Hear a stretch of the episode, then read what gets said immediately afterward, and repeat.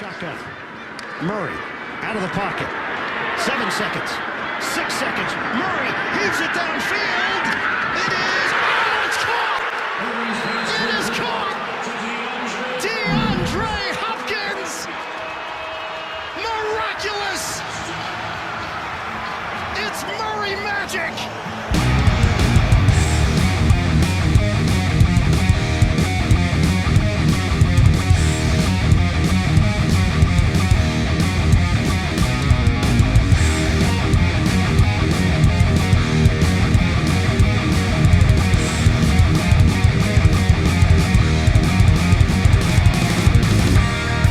A Conexión Fantasy, el lugar de encuentro para los que amamos el fantasy football. Comenzamos. ¿Qué tranza mis carnalitos? Bienvenidos a Conexión Fantasy, el lugar de encuentro para los que amamos el fantasy fútbol. Yo soy Christopher Omar y sin más preámbulos, pasemos a la segunda parte de este episodio con nuestros amigos de Nación Fantasy, Rick Ronalds y César Fuentes. Que lo disfruten. Ahora vamos a hablar sobre, ya hemos visto, sí, Kyle Pitts, sí, Etienne, sí, Yamar Chase y todos estamos aquí. De hecho, puede ser que el tema de esta hambre por, por hacer trades para ganar los primeros eh, picks del draft obedezcan un poco a eso, a que se ha hablado ya mucho de estos jugadores y que se piense que solo están ellos, ¿no? Y aquí para ello nos tiene nuestro buen Rick y César, nos van a compartir sobre algunos jugadores que están un poquito fuera del radar y que sería bueno estar monitoreando, obviamente pensando en rondas posteriores de nuestro draft de novatos. ¿Y con quién quisieran comenzar? Pues tra- traemos a- primero a, a Trey Lance. Sí, eh, no, no está, no es desconocido para nada, pero para mí este cuate, por supuesto que lo vas a poder tomar en la segunda o la tercera ronda de tu, de tu draft de rookies. Y si tienes la capacidad de aguantarlo un añito, creo que puede dar, dar este, sorpresas, onda lo que nos dio Josh Allen en su momento en Buffalo, ¿no? Si el equipo que lo tome le tiene paciencia, este cuate tiene las armas para funcionar como un coreback, pues de, esta nueva era que tenemos de doble amenaza, es muy veloz, tiene el brazo para cumplir con cualquier requisito que le pida cualquier tipo de pase en la NFL. Para mí es, es un, un diamantito en bruto, creo que hay que, hay que echarle el ojo y, y si te hace falta por ahí un, un coreback y no tienes pues capital para agarrar a, los grandes tres, luego luego tendría yo a, a Trey Lance por ahí. Sí, yo también estoy de acuerdo con Rick. Trey Lance es, un tipo que no está listo para la NFL aún. Dale un año dos años aprendiendo el sistema y digo, lo vimos el caso con Mahomes. Mahomes tuvo un año en la banca y después dio lo que tenía que dar, ¿no? Entonces, obviamente estoy comparando a Lance con Mahomes porque es una ridiculez, pero sí digo, o sea, denle su proceso puede ser un diamante en bruto, entonces puedes agarrarlo barato. El mismo caso de Mac Jones, que a lo mejor si se lo lleva a San Francisco en el pick 3, vale, despertar el hype se lo van a llevar antes, pero si en un determinado caso tienes a Mac Jones ahí en segunda ronda, tómalo. Que sería el mismo caso de, de Lance. No están, para mí no están listos todavía para hacer lo que se puede esperar de ellos, pero siento que Mac Jones sobre todo está muy infravalorado. Creo que Mac Jones puede ser una de las grandes sorpresas en la NFL, porque todo el mundo habla de que los, los quarterbacks móviles son los que más dan, y yo digo que todavía quarterbacks como Breeze, como Rivers, como Brady, que aunque no saben, no so- son menos movibles que un cono, pero son Ah, ah, ah, ahí, ahí es otra diferencia que tenemos. Brady fue el coreback 9 el año pasado, güey, con 40 Ah, sí, no, no, no. A lo que me refiero es 4 mil yardas. A lo que me refiero es que no por ser un cono significa que no van Que a no funcionar. No, no, claro, pero bueno. Exactamente, o sea, Trey- yo creo que Lance, 21 años, es sophomore, o sea, es- apenas cumplió su segundo, Segundo año, año, De, ujú. de- de carrera colegial, mide 6 pies 4 pulgadas y pesa 226 libras. Eh, no tengo los datos de, de su, de su 40 yard dash, pero de verlo jugar se ve que, es veloz el, batillo. Puede meter el, balón en las ranuras más pequeñas. Este, tiene buena Mm. colocación en, en- en- ¿De quién? en- en balones profundos. Es Mm. muy Están preciso. ustedes, eh, tranquilos. No, no, no, a ver, espérame, ¿estamos hablando de Lance o de quién? No, sí, de Lance, de Lance, de Ah, Lance. ah, ah. Eh, pero eso, es, no, no tiene experiencia, dos años en, en colegial solamente, está novatón, pues hay que, hay que escucharlo. Sí, ahora dicen, dicen los insiders que puede el tipo caer en Denver, en el Hay, Big 10. hay, hay- hay- quien dice que, Pero no, Denver, que- Denver o Washington, ¿eh? en el 14. No, yo, yo de Washington no creo, por el hecho de, más bien, el que se lleva sería eh, Belichick para sustituir de Cam Newton. No, no nos sorprenda que el día del draft haya un, un, trade dentro del, del, top 10 y, se lo Yo lleven, pensaba que se lo podía llevar Panteras en el 8. Yo pensaba. Pero la verdad es que eh, Panteras, el hecho de que haya ido por Sam Darnold me da a entender que no van ni por coreback. Sí, yo creo que Panteras está bien ahí con, con, con Water y, Bridgewater y, y Darnold. Y bueno, otro, otro coreback, ahora sí ya más, más para rondas más altas, Kellen Mond, el coreback de Texas A&M, eh, tuvo pues, un temporadón. También es, es el, prototipo ¿no? de, de, coreback. tal vez está un poquito delgado con 205 libras, eh, pero es alto el, el, el, muchachón, mide 6 pies, 3 pulgadas. En su Pro Day creo que tuvo más de, más de 210 libras de, peso, que ya es algo aceptable. Se, se, mueve, pero él prefiere estar dentro de la, de la bolsa, de, de, protección, pero su propia movilidad le, ayuda a quitarse los, los sacks. Ha tenido un montón de experiencia, pero sí necesita también un, un espacio donde pueda crecer como jugador. Fue un, una estrellita desde la, desde la prepa y se lo llevó Texas A&M, donde lo pudieron hacer crecer un poquito tuvo en 2020 2.282 yardas, 19 touchdowns y solamente 3 intercepciones. Creo que es un, cuate que, que, si por ahí estábamos hablando de este, de este compa que tiene a, dos corebacks buenos, ¿no? Estaba Burrow y, y, Lamar Jackson. Bueno, pues si te sales del 1-0-1 para no agarrar a, a, Lawrence, pues en tu cuarta ronda, tercera alta, puedes tomar a Kellen Mond y, y dejarlo a ver si, si funciona, ¿no? A ver cómo va bajando. Podemos hacer una pausa aquí. Me interesa, eh, sin cortar eh, el audio, me interesa rápido su, opinión en cuanto a la configuración de roster en las Dynas. ¿Cuántos espacios de banca ustedes recomiendan? Y en base a eso, ¿cuántas rondas de rookies? ¿Por, ¿por qué pregunto esto? Porque en las tres Dynasty que tengo, vamos por tres rondas de novatos nada más y tenemos únicamente 10 espacios en banca con un roster de 11 titulares. Ah, Entonces, este, me interesa saber eso un poquito más. Nada más déjame cerrarte el punto de Kellen Moon, Mont, perdón. Sí. Con dos cosas. Una, en el previo eh, del Senior Bowl, Matt Roll habló muy bien de él, diciendo que le das una jugada y él sabe qué hacer. Se puso tan en ritmo en el tercer cuarto que incluso lanzó 172 yardas, dos touchdowns y fue el más valioso del Senior Bowl. Recordemos que hace un año el más, el, Justin Herbert tuvo una gran actuación en el Cine Bowl y levantó sus bonos. Kellen Mond lo hizo. Entonces, es uno de los corebacks también a echarle el ojo, que a lo mejor no está listo para la NFL, pero puede funcionar. Y ahora sí, con base a tu pregunta, yo soy de la idea de que debe de haber, o sea, si tienes 11 titulares, son es una liga normalmente. Es una liga profunda, muy profunda. Y son dos equipos, entonces estás hablando de que inicialmente ya son que 222 jugadores Aprox. titulares, 242 titulares. Teniendo 10 bancas, son 200 más, son 424 jugadores. Es muchísimo. Así es. Yo soy de la idea de que a lo mejor deberían de bajarle unos dos titulares para meter más bancas. Y siempre debe de haber un espacio para el taxi para que haya novatos.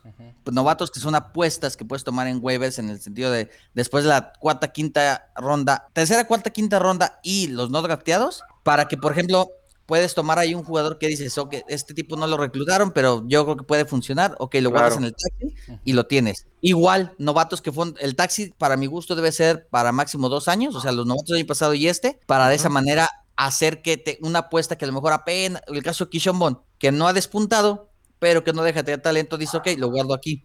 Dos años. Ya si el tercero no funciona, pues ya decides si lo cuentas o te lo quedas. Que lo guarden, pero en el, estacionamiento, mano, porque no se le ve. No, es que te voy a decir una cosa. Las lesiones en la NFL y los running backs son muy comunes. Entonces, para mí en este momento, Leonard Fournette es el titular y Ronald Jones es el segundo cargo. Pero estamos en una época donde hay COVID, donde hay lesiones.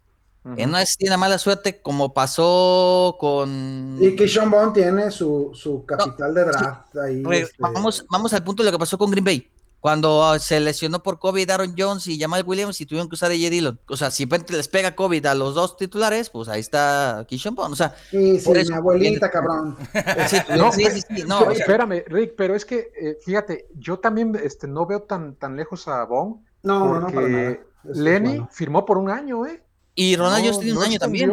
Ronald Jones Exactamente. Y, y, dice que el, próximo año se van los dos. Claro. No lo creo posible. Es que te voy a decir una cosa, no, yo sí creo posible. Yo te puedo, te puedo decir que yo creo que todo Tampa se va a desarmar a fin de año. ¿Por qué razón? Revisa los contratos de la sí. David, revisa el contrato de Jason Pierre Todos los agentes libres firmaron por uno o máximo dos años. ¿Por qué? Porque Tampa quiere ganar ahora y sabe que la es. ventana es. corta. Entonces, ¿qué les dijo? ¿Qué es lo que dijeron los jugadores? Aquí vas a tratar de pelear el anillo, en otro lado ganas dinero. Quédate aquí un año más, vemos si ganamos el anillo. Si no ganamos a final ya vemos qué hacemos. Ganas el anillo y luego vas y, y- y ganas O sea, más dinero. Dam- dame el anillo y yo te doy dinero, ¿no? Ganas el anillo y luego vas y lo vendes. Sí, o sea, entonces es lo que yo creo. O sea, es lo que yo creo, que por eso todos los jugadores aceptaron y dijeron, está bien, tenemos a Brady, tenemos el núcleo, podemos pelear, nos quedamos, va, dinero llegará solo. Ahora, todos esos contratos tienen incentivos por debajo de la mesa, te puedo garantizar de que si llegan al Super Bowl, todos tienen un cheque enorme Claro. por recibir. Claro. Sí, sí, sí. Entonces, o sea, no les pega en lo absoluto el haber regresado y eh, guardado unos poquitos millones, ahorrado unos poquitos Mm. millones. No, y el próximo año se compone el tope salarial y ya van a firmar unos contratazos en Tampa o en cualquier otro donde lado. sea. Sí, sí, sí. Y ahora, en dos años es cuando viene el aumento todavía peor, porque ya Sí, es el, mayor. cuando, el contrato de Amazon y todo. Entonces, por eso vamos a lo mismo. Entonces, los jugadores saben perfectamente que les conviene firmar contratos, cort- contratos cortos, porque el próximo año y el siguiente año van a firmar todavía por Ahí mucho más. lo bueno. Sí, tienen Oye, este año para pero hacer volviendo a tu pregunta rápido, mi Sí, este, más de 23, 25 rondas en un draft inicial, ya está cabrón, ya estás agarrando Sí. este, jugadores que no van a jugar. güey. No, Ah, no. deberías de ver la pepena que tuvimos y además Sí, fue largo. No, no, Sí, no es, mames. Es una, es una- No, es una yo- chulada. eh. Yo estuvo odio los draft largos. ¿eh? Yo odio los draft largos. A mí Gente agarrando a Drew adrenalina. Lock y este, Mira, a Peyton Manning. Y la Eso, chingada. eso es lo que yo, yo recomiendo. 25 rondas de jugadores veteranos, 5 de novatos. Un roster no más Ahora, de 30. Eso- Ahora, lo, lo que yo digo es odio, y a mí lo particular son los draft lentos. ¿Por qué? Porque me parece que en ese momento del draft, para mí, lo más importante debe ser que esas últimas rondas fueran con tiempo límite. ¿Para qué? Para que la gente elija rápido. A esas alturas es un volado. Elige Sí, ya, sí, que pensar. Vámonos. Muchas veces eh, esperan a, estiran a liga para ver si hay alguna noticia. La otra cosa que quería decir es que no importa, güey. No importa. Realmente, este, lo, lo chido del Dynasty de este tipo de formatos es que las ligas tienen diferentes y esto lo hace entretenido y hace que te tengas que poner a, a- a investigar cómo está formada bien tu liga, de, de tal forma que, que hay muchas cosas de la, de- de- de la que decimos aquí en general que no aplican para, para, para tu liga en particular y eso es lo que hace entretenido el pinche, el, el- el- el Dynasty, ¿no? Claro. yo- Pues, si tienes dos tengo- eh, Superflex y, y- y muy pocas, muy pocas bancas, ¿no? Como, como No, no, no. Pues entonces tiene que cambiar tu, tu estrategia, tal vez no puedes tener cuatro corebacks, cabrón, entonces sí va a haber corebacks No. este, por ahí que valgan Les- la pena. Y te voy, en- y te voy a, y te voy a decir otra idea. Yo en lo particular creo que la Dynasty debe de ser con IDP, con defensivos. Sí, a mí también me gustan con. Le metes- con defensivos. Una variedad impresionante y cambia por completo el draft, pero te voy a decir cómo lo haría yo. Y yo estoy a punto de armar esa liga porque soy un vicioso. Entonces, No. soy un enfermo del fantasy. Entonces, No, te voy a decir no, cómo no. va a ser. No, te voy a decir No te cómo, la, creo. cómo la tengo te pensada. La tengo pensada que es con coreback, o sea, con superflex. O sea, ya entrada son dos corebacks, dos running backs titulares, tres Sí. receptores, una ala cerrada, dos flex, kicker, defensa, dos defensive lines, tres linebackers, dos profundos y dos flex. Ah, su- No mames, Sí, estás con los casi un flex, roster completo, ¿no? Bueno, eso un cuadro titular como, completo como un cuadro titular completo, así Ajá. lo quiero armar y aparte en la banca tener 10 ofensivos y 10 defensivos. No O sea, un roster de aproximadamente 40 jugadores. Casi los Sí, 53 sí, del está roster. Está, está No, muy loco. es que pinche Está loco, pero te voy a decir una cosa, es un Dynasty. No, No es, eso un- sí, no es una liga que vas a desechar cada año. Entonces es una liga donde le No, vas a cabrón, meter si, si ya le invertiste Ah, 10 pero- horas de tu vida en un pinche draft, No, cabrón. y es que, y es, no, no, no, pero- que le pero- No, a lo la largo, A ver, a lo largo te echas a ver. dos meses. estás, estás, en, estás en abril. La liga empieza en septiembre. Tienes tres meses para hacer un draft. Ah, sin problema. O sea, si Claro. te estás haciendo lento. Yo haría el draft de ofensivos y luego el draft de defensivos para ver quién es el 1.1 en defensivos. Ah, no mezclado. Ok. Estará chido. Ah, Entonces, ah, o sea, tienes-. Un draft de defensivos, un draft de defensivos y un draft de novatos. Bueno, Sí, hay que darle, güey. Porque además también eso, eh, gusta mucho draftear, ¿no? No, no, no. sí, Nosotros sí, lo hicimos así ahorita. Hicimos draft de veteranos y después del draft NFL nos vamos con el de novatos. Soy un Ahora, pinche enfermo. mi- ¿Sabes, mi ¿sabes qué hago cuando estoy aburrido? Mox. Es- le escribo a los güeyes, oigan, güey, estoy aburrido, vamos a hacer un mock. Simón, entrale, y se. Claro. Nomás porque se me hinchaban las bolas de que vamos a hacer un mock. Ya. Ah, ah, hablando, de, hablando de eso, yo tengo una alternativa que luego tenemos que, que meternos bien a, a- a investigar. Es el best ball, güey. Este, Uh, eh, es, es- ese formato, la, sinceramente, aún no, no me he puesto bien a, a- a descifrarlo. No tengo una estrategia bien definida. pero, pero está bien chingón porque No, pues, no, no, no, drafteas no. y ya te quedó tu equipo, güey. Entonces, Sí. no tienes el. comp- Es lo divertido de draftear. Ahí sí ganas Este- y pierdes en el draft. No hay, no Así hay- no, no, no, hay no, más, no, no hay no, más, no, no hay o sea, mantenimiento. exactamente, Entonces, sí, no, es, es una, Está es una chido cosa de porque. O sea, sí, es es una competitivo, impresionante, ¿eh? digo, nadie le da seguimiento a sus pinches mocks. Nada, o sea, dices, ah, sí, les gané, güey, pero no sabes qué pasa en, en- en- en la temporada. Con esta madre es como un mock, pero además No, es, este, que, le vas a, vas a ver qué es lo que sucede. es que vamos a este, la realidad. semana a semana. ¿Cuánta gente, cuántos del draft inicial, cuántos jugadores terminan la temporada con ustedes? De ese draft inicial. En, en un redraft, En redraft, el, un 50, yo creo, menos. Eh, y es mucho. Yo, yo termino con 40 para abajo, ¿eh? Sí, yo creo que el 30% de lo que eliges en el draft es lo que queda en tu equipo. Ándale. Por ahí. Oye, oye, acá sacaban botana porque yo fui el que más, el que más movimientos hizo. Yo creo que hice como, ay, no sé, si alguien hizo como máximo hizo 20, yo tenía como 70 movimientos. No, Ándale. no, no, no, sí. no. Por ahí, por ahí yo tengo siempre entre 70 y ciento y tantos movimientos por liga, güey. No, no, no, no, no, no, no, no, no, no. Es que Pero bueno, es que también es parte, de, es parte de la pasión. Estás viendo todo el juego, todos los juegos y estás tratando de ver. Digo, a veces latinas, a veces no latinas, Ah. pero y a veces tienes la necesidad de hacerlo, pues. O sea, a veces no Yo- te puedes, yo ver, no hago- puedes decir, ah, la fregada, me voy a esperar a ver que la otra semana. No, ni no, madre, no, si vienen no, los no, playoffs, no, no. tengo que, tengo que meter algo, tengo que mostrar ganas de, de- de Mira, estar presente, ¿no? Yo te voy a decir A mi estrategia y eso es la parte de mi enfermedad. Yo termi- estoy, estoy en el domingo por la estoy en el domingo por la noche viendo el Ya estás juego. metiendo waivers. No, estoy armando el lineup de la siguiente semana para ver qué me falta. El lunes, terminado el partido, ya metí waivers. El, el, cuanto se autorizan los waivers, acomodo mis plantillas para el jueves estar listo. Brindo todavía por tu jueves- enfermedad, no, César. y Brindo todavía por el tu jueves antes de no, y el, y el miércoles lo utilizo para ver si puedo conseguir algún trade. O sea, el miércoles es mi día de estar buscando trades. Oye, ¿es el miércoles o el martes en los waivers? El martes a las 4 de la mañana, ¿eh? O sea, Ah, sí, Ah, no, no, no. güey. No, es que te voy a decir, te voy a decir mis, mi- por ejemplo, mi caso.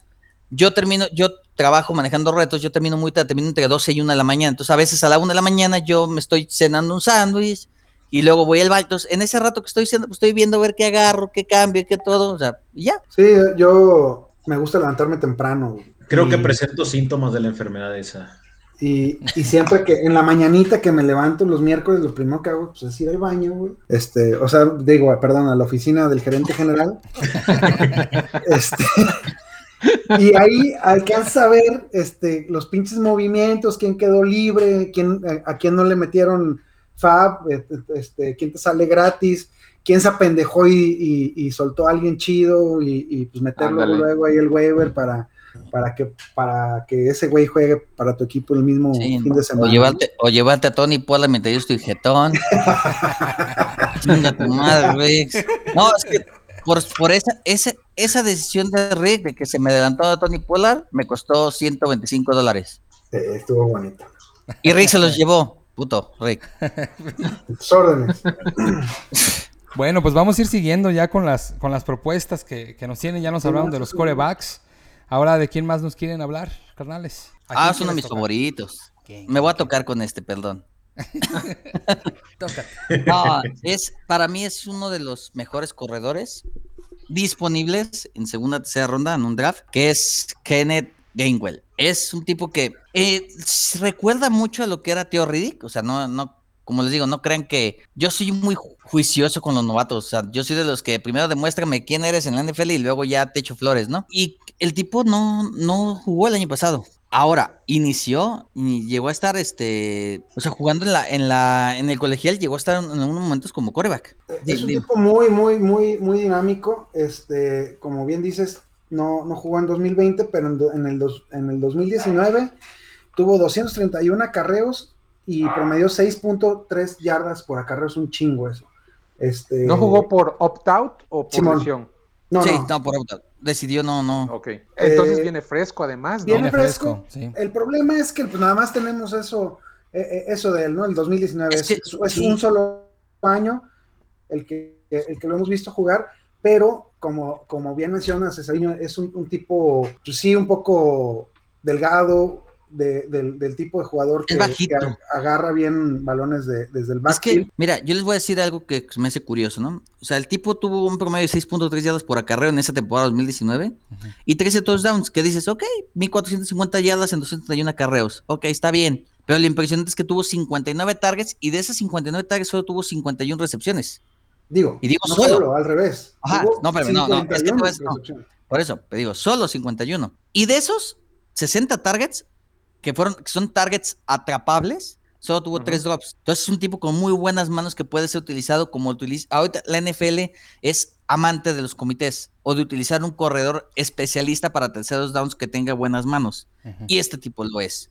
Es un tipo que en el draft de la NFL profesional puede caer en segunda, tercera ronda. Entonces va a estar lejos del radar de mucha gente. Y creo no son yo que comités, Cesariño, no son comités. Aquí les llamamos cagaderos. Cagadero.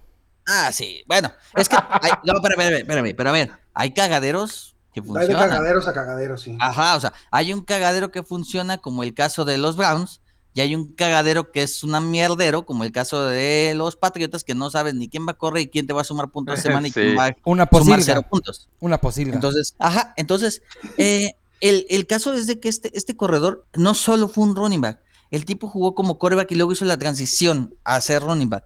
Pero eh, es un tipo que sé que jugó en el slot, que, o sea, que puede ser un arma muy versátil para los equipos. Y es algo que gusta mucho en la NFL. Y ahora, también, a pesar de ser bajito, de ser así como que dicen, ah, es un tipo ahí como que, ah, no tiene físico. O sea, es un tipo que tuvo 3.5 yardas después del contacto por intento, es lo que promedió. Eso es un chingo. Sí. Ajá. Eso es un chingo. Ese- este, el, güey, el güey aguanta los guamazos. es fuerte, sí. O Aunque, sea, a pesar aunque de que, es- claro. parece, parece, un, parece un corcho, un taponcito. Es como un Pero- que, como un Montgomery. No, yo lo, ¿Cómo o sea, lo ves? No, ¿Con es lo visualizas? eh, eh, hijo. Es que eh, las comparaciones que hace esta página que se llama Pro Fantasy Focus, que son unas las valoraciones que utiliza mucho la NFL, lo menciona ahí como un posible como Theo Riddick. O sea, un tipo que, digo, o sea, obviamente, pues son comparaciones por el físico, por el. la- no significa que va a ser la carrera de Theo Riddick, dice, no, ¿para qué lo selecciono, no? Claro. pero, Pero, una, pero una se comparación basa más mucho en su físico. Una comparación más reciente podría ser, por ejemplo, Antonio Gibson, que es un, un tipo este, chaparrón que, y que nos preocupa esa, ese físico tan, tan delgado, pero también demostrado que su fortaleza le da para romper tacleadas. Yo me atrevería a decir que, que será un McCaffrey de los pobres. Es- sí, sí, el, Ah. el- el- el cuate es, es muy versátil, sabe correr bien las rutas y, y tiene habilidad para, para el home run, ¿no? Este, También es, también es similar, al- puede ser el Chase Edmond. Ándale, por ahí, por ahí Ah, va. Chase ok. Edmonds, un Kieran Drake, o sea, un tipo así, o sea, que, que puede, puede atrapar balones, pero no esperen de él que va a ser la estrella y el caballo de batalla de un equipo. Exacto. Sí, Ah, pero aparte- va a ser tres- tres Aparte no jugó un año por opt-out. Esto baja, la neta es que no es lo mismo que estar practicando, no es lo mismo que estar este, aprendiendo jugadas. O sea, Yo lo aprendí ¿no este año, que te lo voy a decir con un ejemplo. Llamar Chase. Llamar Chase decidió no jugar. ¿Han bajado sus bonos? No. No, no, O sea, no, ahí, ahí yo, está el tiro. yo lo pongo, yo lo pongo en duda también como tú que digo, ok, quién sabe qué tanto le afecte ese, ese, como dicen, el, el desenganchamiento, ¿no? O sea, que no ha jugado ese año. Pero es algo que con entrenamientos va a volver a recuperar. Entonces, digo, ¿qué tanto le afectará? A lo mejor dos semanas a su desarrollo. Sí, es cuestión de tiempo en la temporada y que lo agarres entonces- bien fuerte para cuando ya hay a lo mejor lesiones. Me o ya preocupa, Sobre todo en, en más- back con las Me cargas de preocupa más un tipo, ¿no? me preocupa más un tipo que se perdió el año por lesión, porque tiene que rehabilitar Claro. esa lesión y luego recuperar nivel, a un tipo que descansó. Porque podrán decir lo que quiera, pero no descansó. El tipo siguió entrenando en su casa, siguió metiéndose físicamente bien. Le falta lo competitivo, pero físicamente está entero. Yo lo, yo lo comprobé con Chase. O sea, yo, ten- yo era muy crítico con Chase, siento que hace o dos meses tomaba yo a Devonta Smith antes que Chase y que Waddle. ¿Por qué? Porque uno venía de lesión y otro venía de no jugar. Ahorita yo tengo a Chase y a Waddle por encima de Devonta por esa razón, porque su talento es superior al de Devonta. Entonces, el mismo caso que digo con Kenneth Gainwell.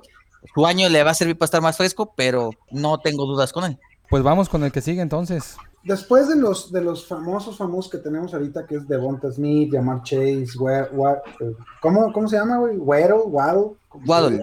Wow. Este, de Bateman. A mí me gusta mucho Terrence Marshall ah. Jr. de LSU. Uf. Este, ah, tenemos ahí el problema de que, pues, pues sí, efectivamente estaba atrás en el 2019 de Jamar Chase, pero este cuate tiene el físico que a mí me, que a mí me gusta. la,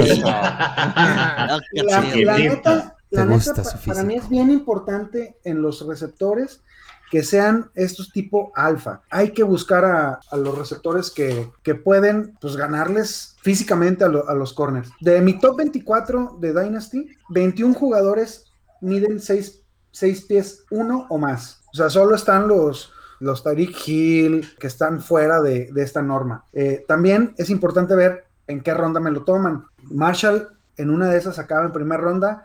Eh, si, si lo seleccionan hasta en una segunda ronda, neta, échenle un ojo y gasten capital de draft en ese güey. También de los 24 jugadores que tengo en mi top 24 de receptores, todos han corrido 4.59 eh, el, 40 yard dash o menos. Entonces, son, son métricas que cumple ampliamente este, este vato. Mide, por aquí lo tengo, mide 6 pies 3 y pesa más de, 200 libras. Este, Terence Marshall es un jugador que, que para mí hay que tener muy, muy en cuenta, ¿no? Ahora, eh, vamos a, un, a una comparación, ¿no? El año pasado, sus números fueron muy similares a los de este año. El año pasado 671 yardas, este año 731. 13 touchdowns contra 10, ¿no?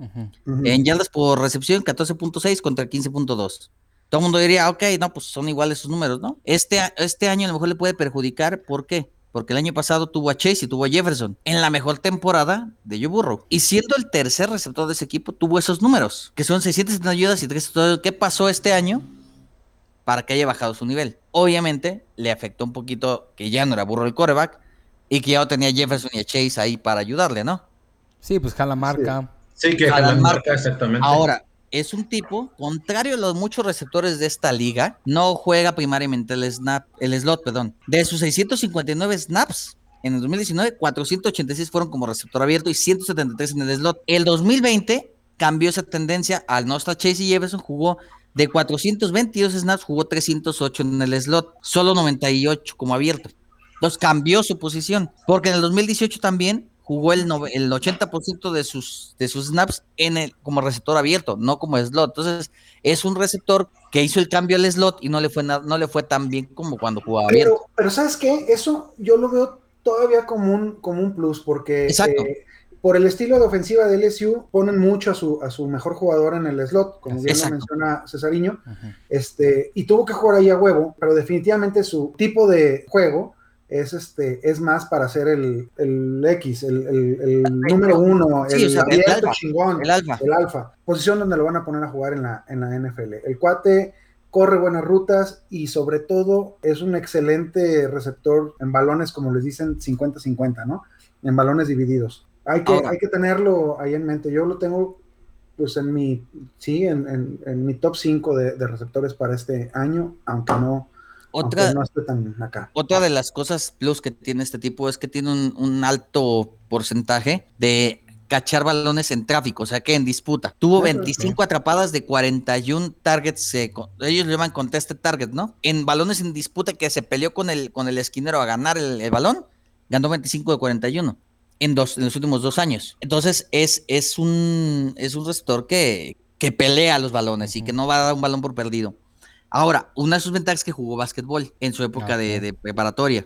Se nota, y, secundaria. Entonces el tipo tiene un resorte para saltar muy alto, o sea, muy bueno. E incluso tiene buenas manos para atrapar balones en el aire. Entonces es, es algo que la verdad no es, no es un, un, ah, pues es segunda ronda, no lo tome. No, al contrario, es uno de esos receptores que te en la mira para tomar, y lo mismo que dijimos hace rato, para tomar para el taxi. No te va a rendir inmediatamente la semana uno, pero en media temporada o la próxima temporada puede ya hacerse un puesto titular en cualquier equipo. Otro, otro tip, acá otro es, consejón del reggaetón, es siempre que sus, sus receptores novatos traten, traten de que sean, este, que han salido antes de tiempo de la universidad. Este cuate es junior, o sea, no, no, no tuvo tres, tres años solamente.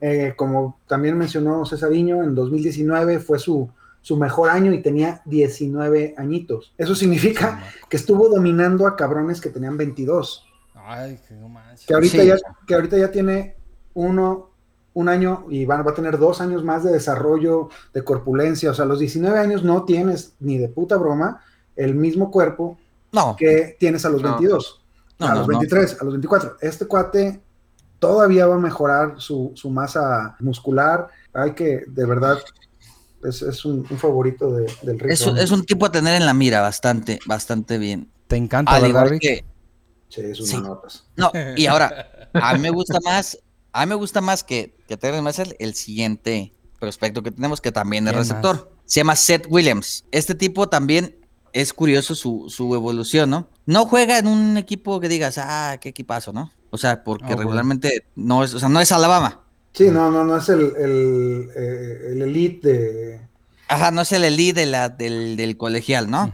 Pero es un tipo que tuvo unos números constantes, que tiene que mejorar mucho, sí, pero no deja de, o sea, estamos hablando de, de Seth Williams, promedió en sus tres años Ajá. 535 yardas en 2018, 830 en 2019 y 759 en 2020. Su promedio de yardas por recepción era de 20.6, 14.1 y 16.1.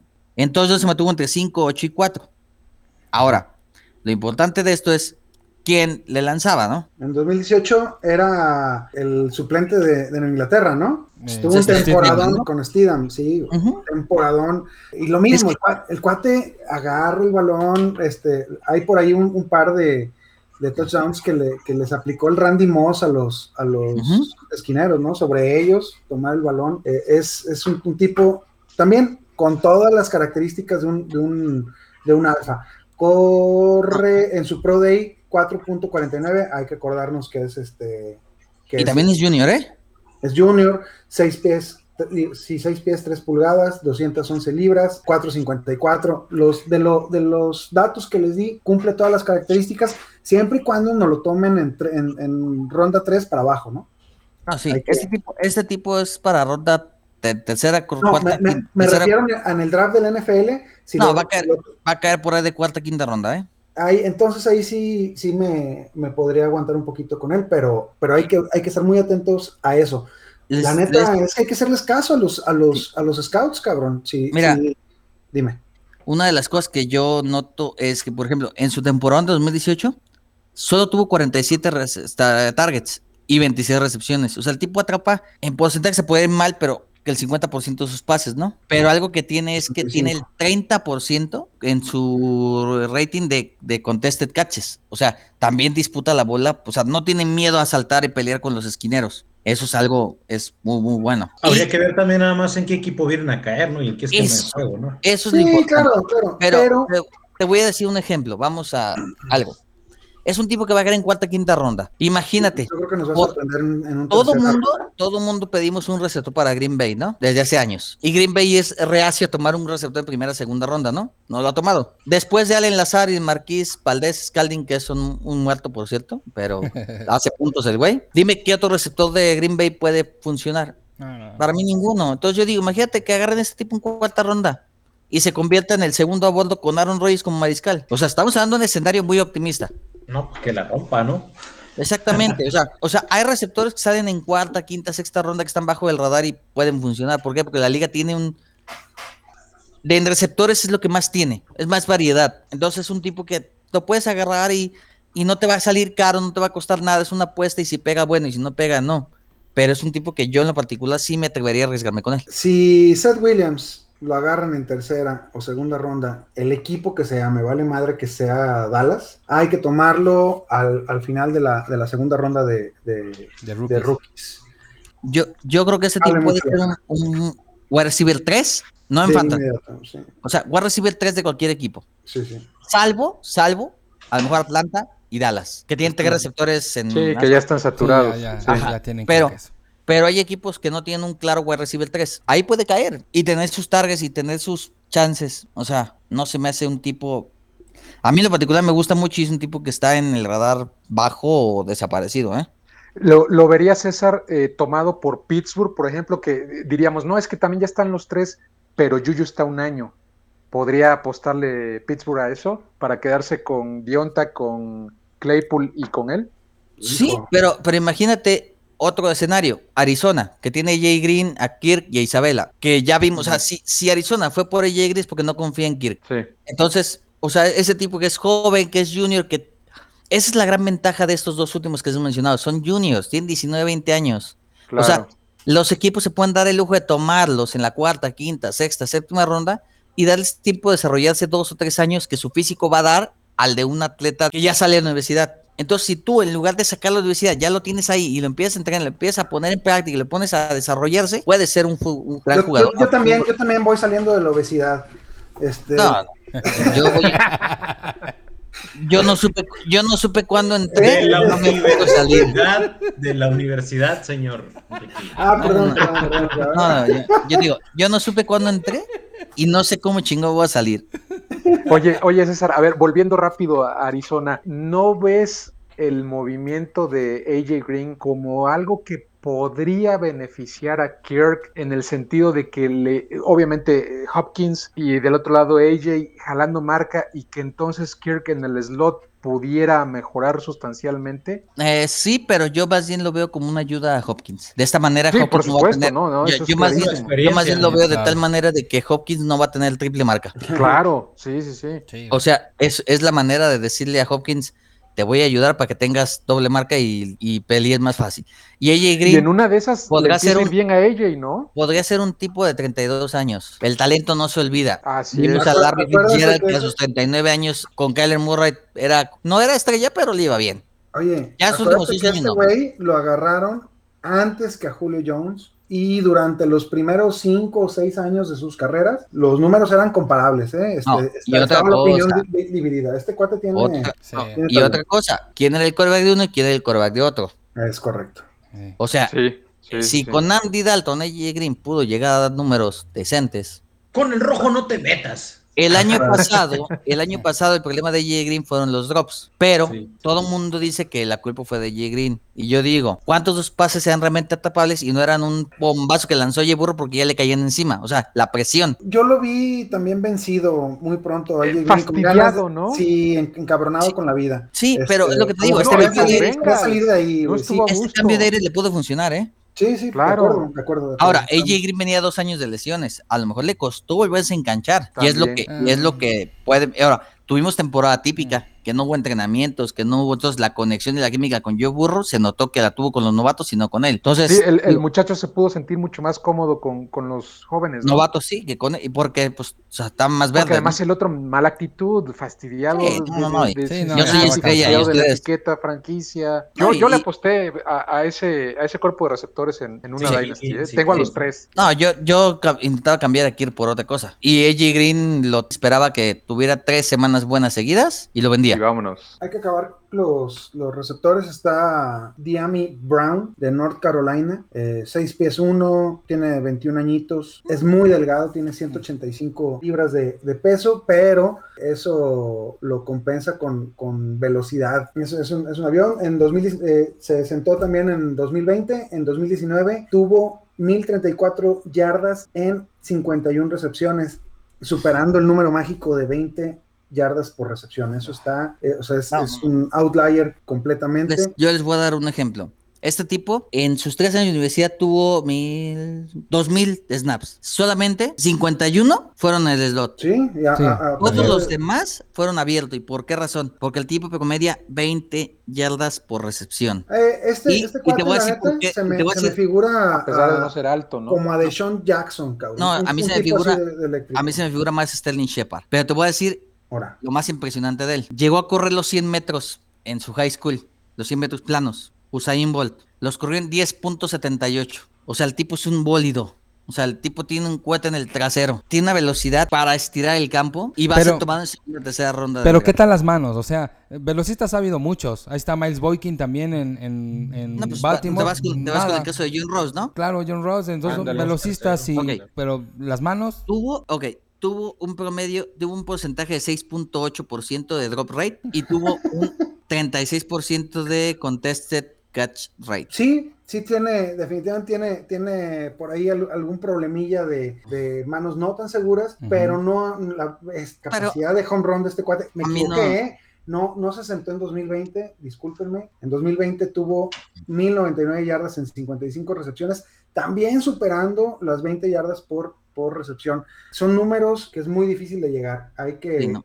hay que estar muy atentos también. Y ahora, vamos Este a lo complicado. mismo. ¿Quién fue su coreback? O sea, ¿no estás hablando de uno de los top 7 corebacks del, del draft? No, no, pues no, eso es, güey, no sé ni quién es. Entonces, a eso me refiero. Es un roadrunner para la NFL, ¿no? Sí, va, es- eh, corre, corre bien sus rutas. Es un, es un jugador que va a impactar desde el, Su- desde el su inicio. de- Su Sí. coreback se llamaba Sam Howell. No Entonces te digo, es, es un tipo que no va a ser, o sea, que digas, ah, sí, es un jugador o no. Y el tipo pudo producir. Ahora imagínate en un equipo con un coreback que tenga calidad, ¿no? Vientos, vientos. A mí me gusta mucho. ¿Quiénes más nos quedan por ahí en el, en el radar? Bueno, yo al menos te voy a decir el último que para mí es considerable a tomar. O sea, hay otros, pero a mí otro que me gusta mucho, mucho es Michael Carter. Es Corredor. compañero, es compañero de, de Brown en North Carolina. Fue compañero. El tipo tuvo un promedio de 7.9 yardas por intento. Tuvo 9 touchdowns y en el Senior Blow Bowl también tu- mantuvo ese promedio de, de ocho- casi 8 yardas por acarreo y anotó touchdown. Entonces mantuvo su, su nivel. Ahora, es un tipo también igual que va a jugar en el, que puede jugar en el slot, que es un corredor que sí puede ser a lo mejor un caballo de batalla, pero le falta tamaño para pelear y peso. Para pelear es muy chiquitito. Seis, digo, cinco, cinco, Cinco, pies, siete, ocho ¿no? pulgadas. No, pero, pero este es como delgadito. O sea, y pero 200 también libras, sí. otras cosas que tiene es que tiene 4.7 yardas después del contacto por intento. Ligadito O sea, el y tipo- chiquito, digo, tipo AJ Brown, ¿no? Le, le encanta. Ajá, ajá, ándale. No, no, le encanta. Como DK le- Metcalf, güey. Como DK Metcalf, de cuenta.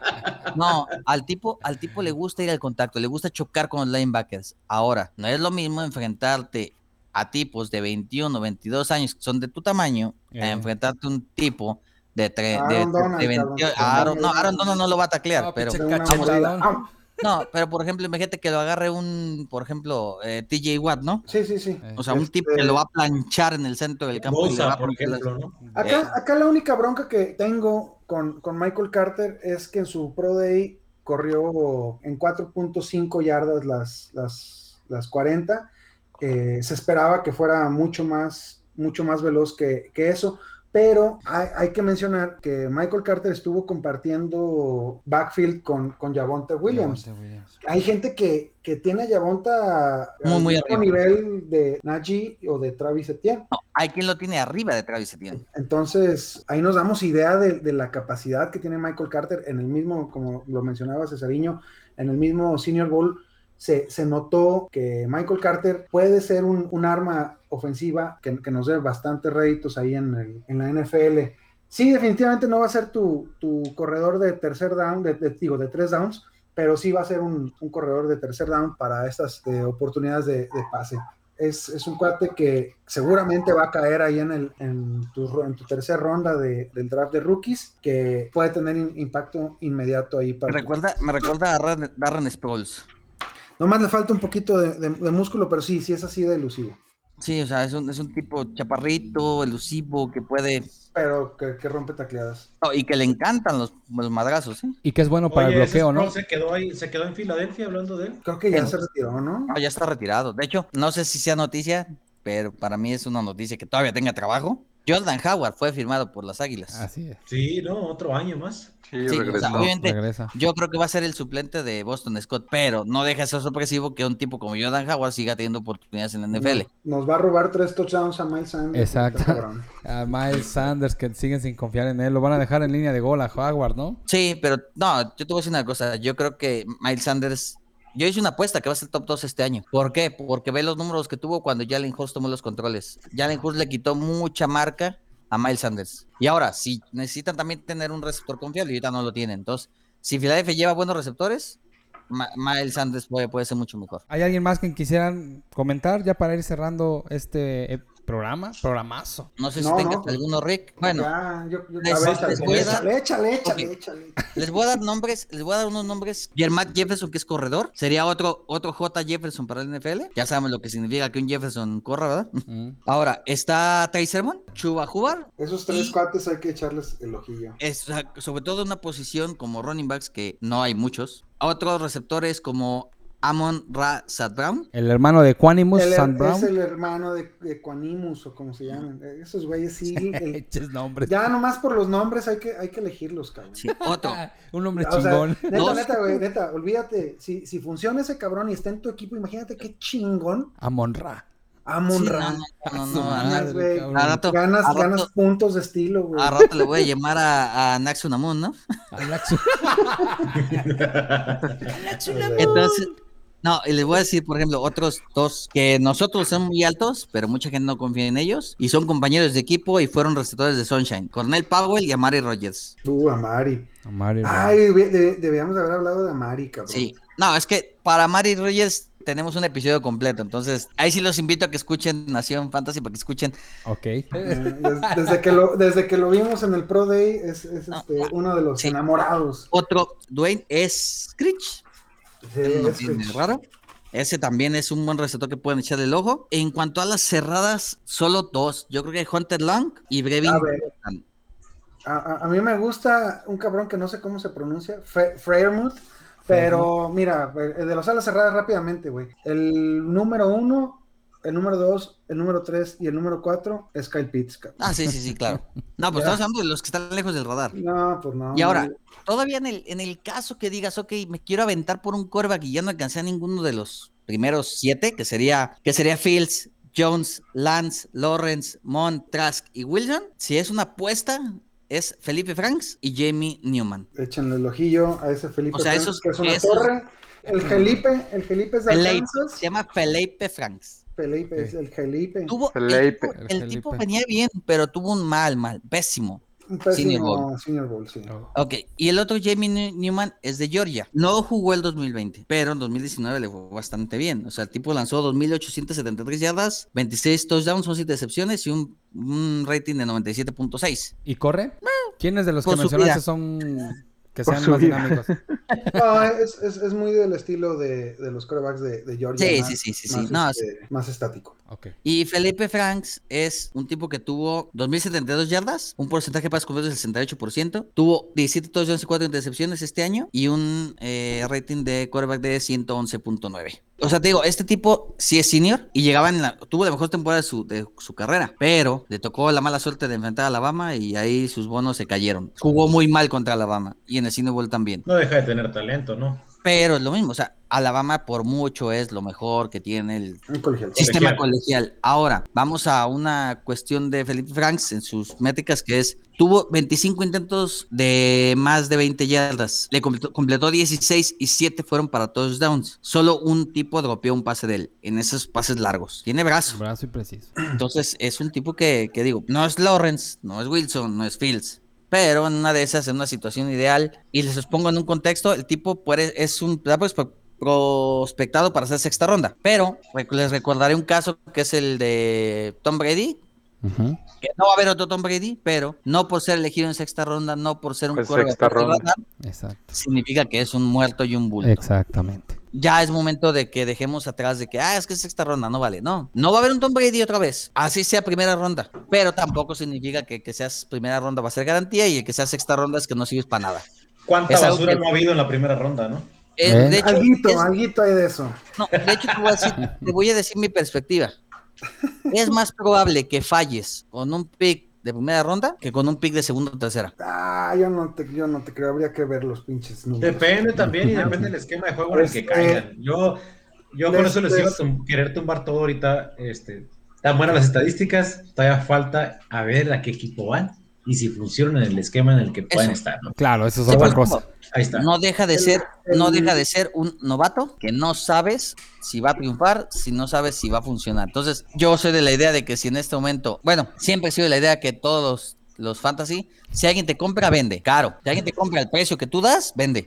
¿Por qué? Porque A huevo, cabrón. Sí, o sea, los novatos es un volado. Y yo prefiero jugármela con un jugador que ya vi lo que puede hacer en la NFL a un tipo que no sé qué puede hacer en la NFL. Casos hay muchos que llegaban como estrellas y no funcionaron. Entonces, mi consejo es apuéstale a, un, a una estrella de verdad, estrella constante. No una estrella que apenas viene subiendo. Una estrella que ya está, pe- que ya está bien cimentada. Cesariño. Ahora sí te pusiste una estrella profundo. constante. Una estrella cimentada, por ejemplo, vamos.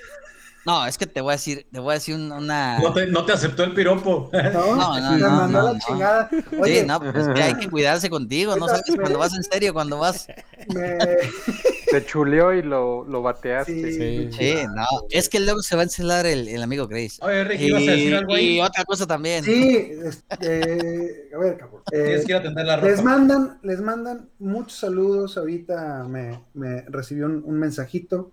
El, el buen Guga Gecko está sorprendido de que, de que es- sigamos hablando tan, tanto y tan chingón de, de- de fútbol. Está sorprendido de la capacidad discursiva del Cesariño. Y, este, y- y les manda muchos saludos, en, en especial a- a- al buen Talash, a Chris y a, y a Julián. Muchas gracias, Este, qué Eso, gracias. Un abrazo de vuelta. fue conmigo, Un abrazo, claro que sí. Ajá. Pregúntale si no ha hecho un Lolita Yala. No, todos los pinches días. No, Ya lo vamos a mandar al, Fíjate- al doctor a ver qué fíjate que el Guga hace lo de este tipo, el que puteó a López Dóriga y a lo de bola. Avísenme. Avísenme, hágase cuenta que es el Guga. Obviamente, obviamente en versión este región 4, ¿no? Bueno, pues un Saludos, saludos abrazo, al buen. Guga. Pues un, sal- un saludo muy grande. Oigan, pues han sido mucha, mucha la información que, que hemos recibido, amigos. Este episodio, pues, se, se divide en Se dos. alargó un poquito. Se alargó un poquito, pero está muy chingón. Nos lo vamos a guardar a cuando pase el draft, ya que hayamos elegido a los jugadores, güey. Porque son muy buenas propuestas. No, No, hay, hay que hacer, la, hay que hacer, hay que hacer la segunda parte ya que sepamos dónde cayeron los huevones. Sí. O Sí, si no, y luego es, que dice, es que dice Chris, mejor vamos a reservarlo, que nadie los escuche para poder elegirlos nosotros Sí, y luego ya soltamos. No, y luego, no, y, y luego lo peor es que yo le vendí mi alma al Chris cuando le di mi segunda ronda por mi, primer, mi 1.2 por Kenny Goladay. Me Eh. asusté cuando dijiste le vendí mi. No, no, no, no, no. Ese no se lo he vendido. Todavía. Lo regalo. Ese ya es de él. Eso es comunitario.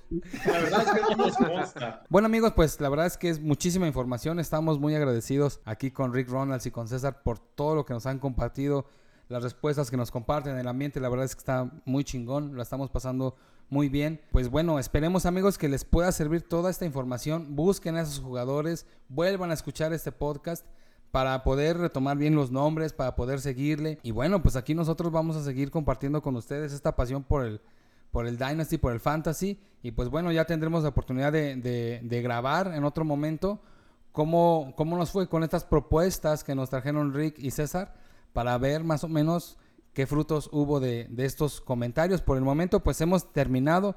César, Rick, muchísimas gracias por haber participado con nosotros. La verdad es que estamos muy contentos con ustedes. Ha sido un podcast muy, muy alegre, muy, muy entretenido, muy informado. Y pues bueno, les invito a que se vayan despidiendo de toda la banda que nos escucha, por favor. Ah, pues es un placer. Y la verdad es que encantado de que le lleguen el precio a Google y nos inviten más seguido, ¿no? Claro, claro. Muchas, muchas, muchas gracias. De verdad, estamos i- igual de, de picados con, con el tema. Este, pinches dos horas se pasaron como, como 15 minutos. De nuevo, muchas gracias, Mitalash, Julián, Cris, por la invitación. Este, ahí estamos, a la orden. Y bueno, pues también, bueno, ya muchos los conocen, los ubican, pero por favor díganos sus redes sociales donde los pueden contactar. También en YouTube tienen eh, streaming. Y pues por favor, eh, compártanlo con algunas personas, los poquitos que no los conozcan, que lo dudo, la verdad. Ay, ay, ay. No, hombre, este, nos, nos encuentran hablando de, de- de estas y más pendejadas en Nación Fantasy. Así buscan en cualquier red social. Eh, nuestra red social más activa es Twitter, Twitter en arroba Nación Fantasy MX.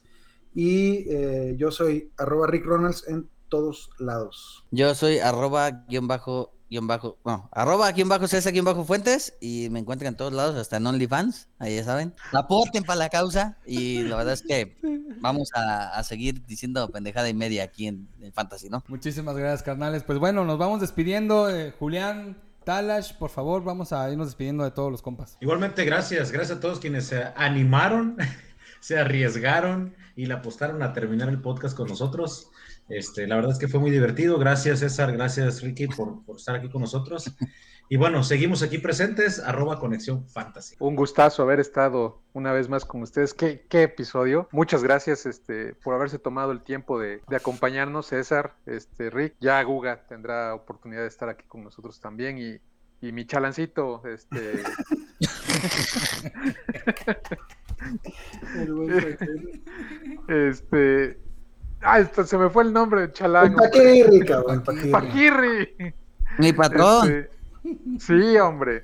Eh, muchos saludos para Paquirri y eh, una vez más, muchísimas gracias por habernos acompañado, por traernos esta información tan importante, sobre todo a los que no, no consumimos tanto el, el colegial. Uf, es, esto es un, una panacea, ¿no? Les recuerdo mis redes sociales, arroba el-talash, estamos en contacto y mando un saludo personalizado a The Mike, mi trade partner.